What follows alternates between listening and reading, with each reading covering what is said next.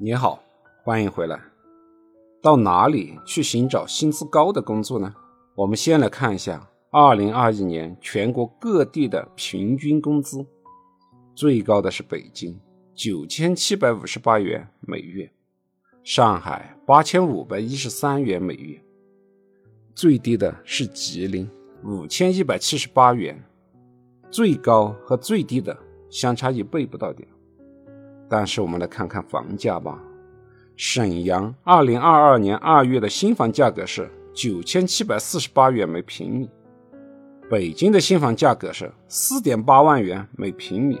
买个一百平米的房子，光靠社平工资不吃不喝，在北京要五十年，在吉林要十七年。因为住房成本在中国家庭生活成本中的占比太高，所以。选择在社平收入较低的城市，似乎生活的压力更小。但问题一来了，在这样的城市里，可能会找不到合适你的工作。比如说鹤岗，房价都低到了四百元左右每平米，但仍然没人买。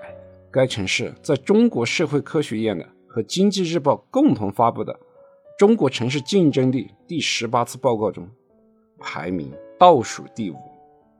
从各个指标来看，鹤岗都没有任何竞争力，人口大幅流出，根本就没有任何工作的机会。房价与城市的竞争力基本是成正比的，竞争力强，房价就高；竞争力弱，房价就低。到竞争力强的城市就业，找到高薪资的工作机会会更多，个人的发展空间也更大。竞争力低的城市，房价低。但如果找不到合适的工作，生活的压力依然很大。我国畸形的家庭资产结构，导致了住房成本占家庭生活的总支出占比很大。所以在选择到哪个城市能得到更高收入的同时，还要考虑你的房价压力。这就需要在薪资和房价之间做一个平衡。那怎么来选择呢？我们从另外一个报告来看这个问题。新一线城市研究发布的《二零二零城市商业魅力排行榜》，根据该排行榜，在二零二零年，一线城市仍然是北上广深。十五个进入新一线的城市依次是：成都、重庆、杭州、武汉、西安、天津、苏州、南京、郑州、长沙。东莞、沈阳、青岛、合肥、佛山，其中与上一年相比，合肥和佛山，合肥和佛山取代了昆明、宁波，首次获评新一线城市。我们来看一下一线城市和新一线城市的薪资和房价的情况。一线城市以排行榜首的北京为例，新一线城市。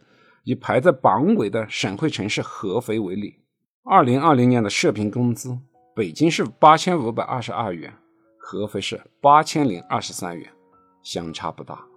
二零二二年二月的新房价格，北京为四点八五万元每平方米，合肥为一点八五万元每平米。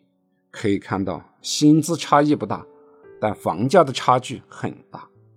那社平工资不吃不喝。买套一百平米的房子，北京需要五十年，合肥不到二十年。这一辈子想要还清房贷，在北京要比合肥多奋斗三十年。二零二零年城市商业魅力排行榜评估的是相关城市在二零一九年的发展情况，综合评估了商业资源的聚集度、城市枢纽性、城市人的活跃度、生活方式的多样性。还有未来的可塑性。